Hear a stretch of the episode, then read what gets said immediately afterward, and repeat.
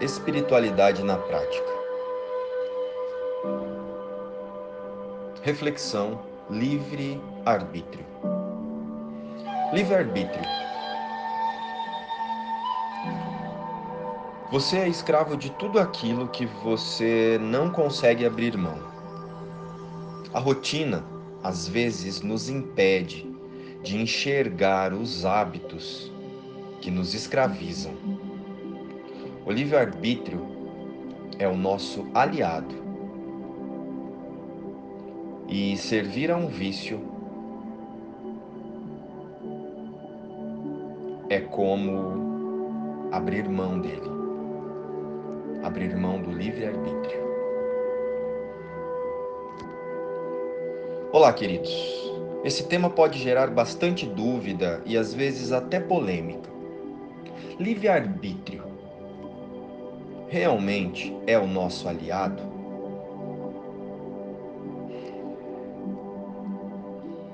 Aqui nós vamos abordá-lo à luz da nossa unicidade com Deus, à luz da criação do Espírito, o Filho de Deus. Então hoje não vamos falar de comportamento apenas vamos falar de decisão.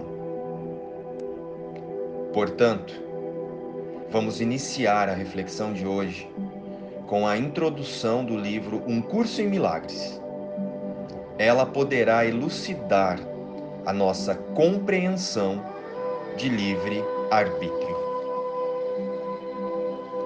e abrirá um espaço em nossas mentes para recebermos o conteúdo que virá através do tema de hoje. Então vamos começar. A introdução do livro Um Curso em Milagres diz assim: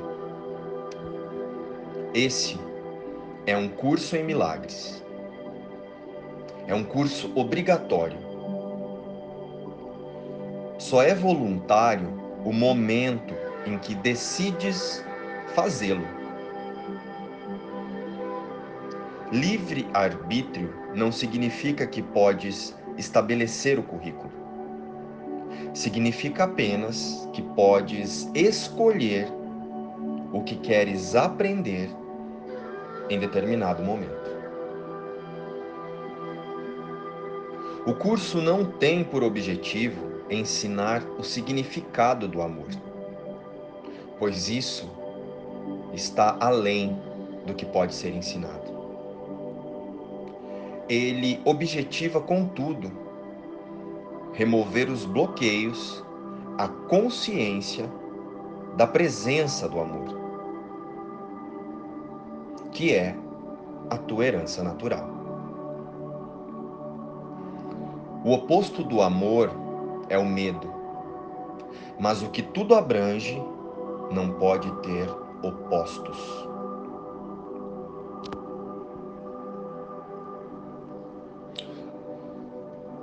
Ou seja, vamos refletir novamente. O livre-arbítrio é o nosso aliado? O livre-arbítrio torna-se, então, apenas a procrastinação de uma decisão a ser feita entre dois momentos na experiência humana. O momento entre a escolha de se distrair com os ídolos e as metas temporárias no mundo, aqui no mundo das formas, e o despertar para quem somos em verdade com Deus. O amor eterno, perfeito e imutável. E esse amor não precisa ser aprendido, ele precisa ser relembrado, pois já nos foi dado por extensão, em nossa criação. A partir do momento que entendemos verdadeiramente que somos apenas espírito e que estamos corpos, e que em verdade somos a imagem e semelhança de Deus e, portanto, a sua extensão em amor eterno e perfeito, teremos entendido a nossa única meta no mundo das formas. Que é usar a nossa experiência humana para a reconexão com a fonte criadora e utilizar o mundo como um grande laboratório para o desfazer do nosso autoconceito ilusório. O autoconceito de que somos corpos. Em resumo, é observarmos se tudo o que a nossa personalidade quer, deseja e valoriza nos leva ao despertar para o espírito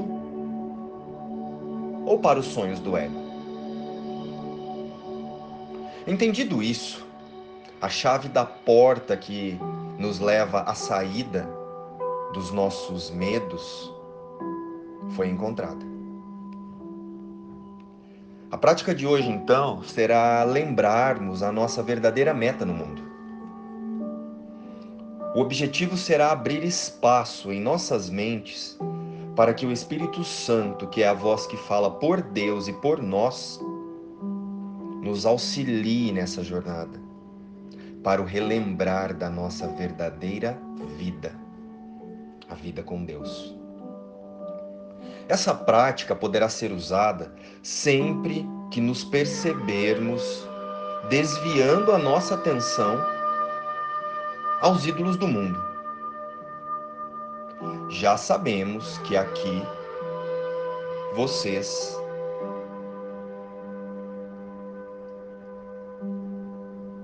estão pensando quais são os ídolos do mundo. É, nós já sabemos que aqui vocês pedem exemplos. Então vamos lá. Esses ídolos são todas as coisas, pessoas, pensamentos e sensações que têm como objetivo aprisionar a nossa atenção no medo e no mundo.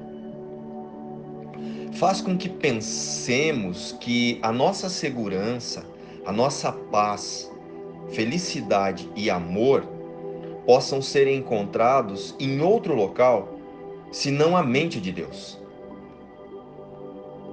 São as prisões aqui do mundo das formas.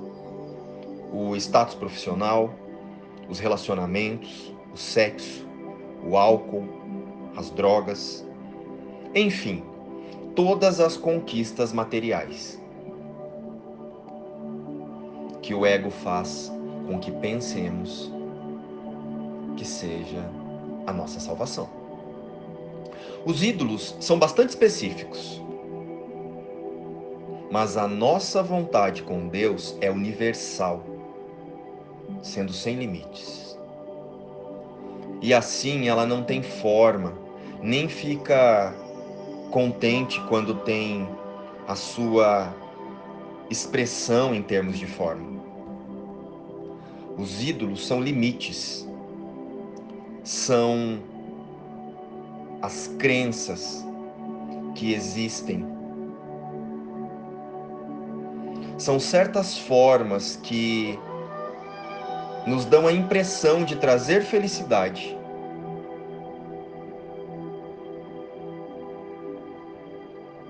Através da limitação.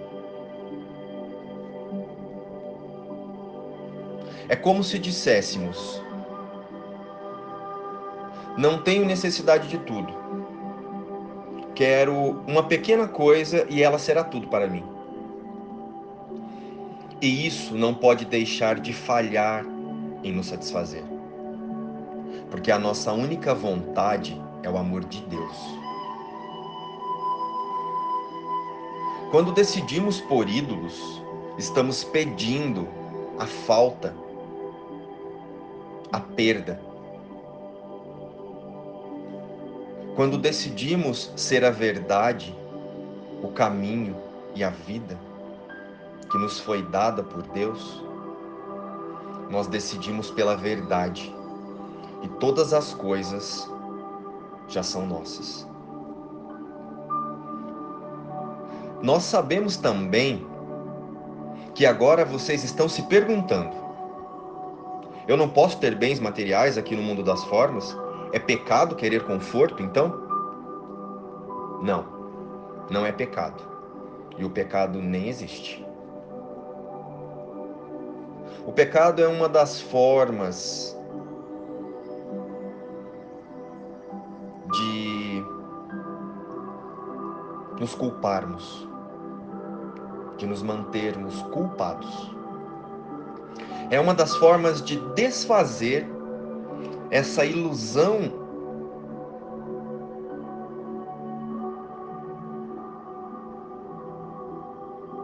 de que o mundo sem Deus pode nos trazer paz.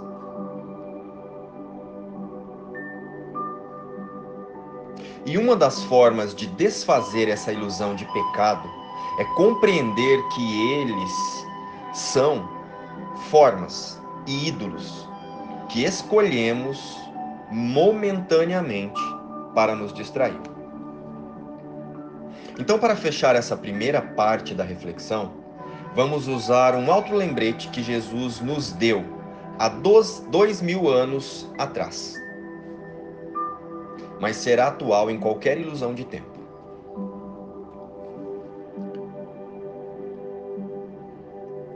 Diz assim: Busquem, pois, em primeiro lugar, o reino de Deus e a sua justiça, e todas essas coisas serão acrescentadas a vocês.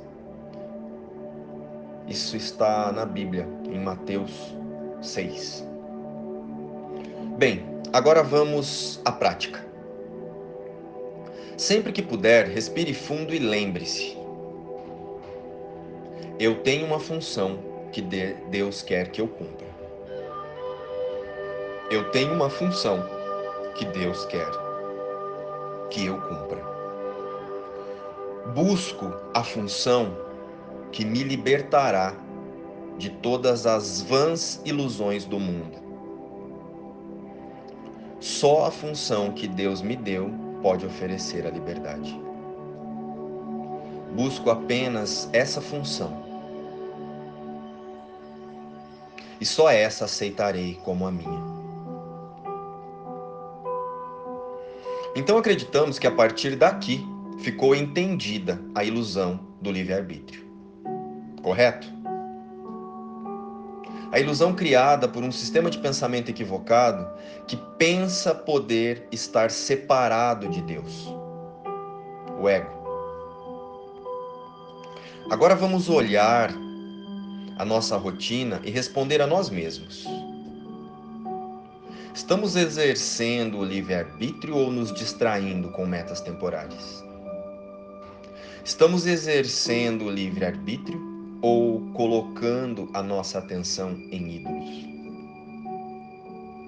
Para ajudar em nossa autorresposta, vamos contextualizar a nossa única realidade em todos os tempos todas as épocas e todos os mundos temporários que o ego pode inventar. A sua luz vem de Deus. Só podemos nos iluminar genuinamente ao nos conectar com a verdadeira meta no mundo. Se observarmos a nossa história como José, Cristina, Pedro ou Maria, vamos perceber que o que sempre buscamos em verdade é a nossa verdadeira realidade. Podemos perceber isso pelas diversas religiões e seitas que nós criamos para direcionar essa busca. Portanto, eu tenho uma função que Deus quer que eu cumpra. Relembrar que somos a imagem e semelhança de Deus e vivermos em unicidade com essa fonte. Eu tenho uma função que Deus quer que eu cumpra. E após entendido isso, o nosso papel neste teatro, chamado existência humana, passa a ser relembrar os nossos irmãos, que a nossa única função no mundo é o despertar. Livre arbítrio ou distração. Se sente culpa ou arrependimento em qualquer uma das escolhas que faz, não está escolhendo com Deus. Estamos exercendo o livre arbítrio ou nos distraindo com metas temporárias? Pois todos sabemos que nossa luz vem de Deus e nossa paz também. Porém, usamos nosso direito à liberdade para justificar as escolhas que nos distraem. Porém, entenderemos em algum momento que o livre-arbítrio não é tão livre assim. Pois a paz real, imutável e eterna está nas ações que nos relembram nossa verdadeira existência e a nossa meta verdadeira nesta existência. A unicidade com a fonte e os nossos irmãos. E ela começa com a mudança de percepção da vida ilusória que nós alimentamos para uma vida verdadeira com Deus. Coloque Deus nos seus dias. Neste pensamento está a sua luz. Luz e paz. Um bom treino a todos. Inspiração. O livro Um Curso em Milagres.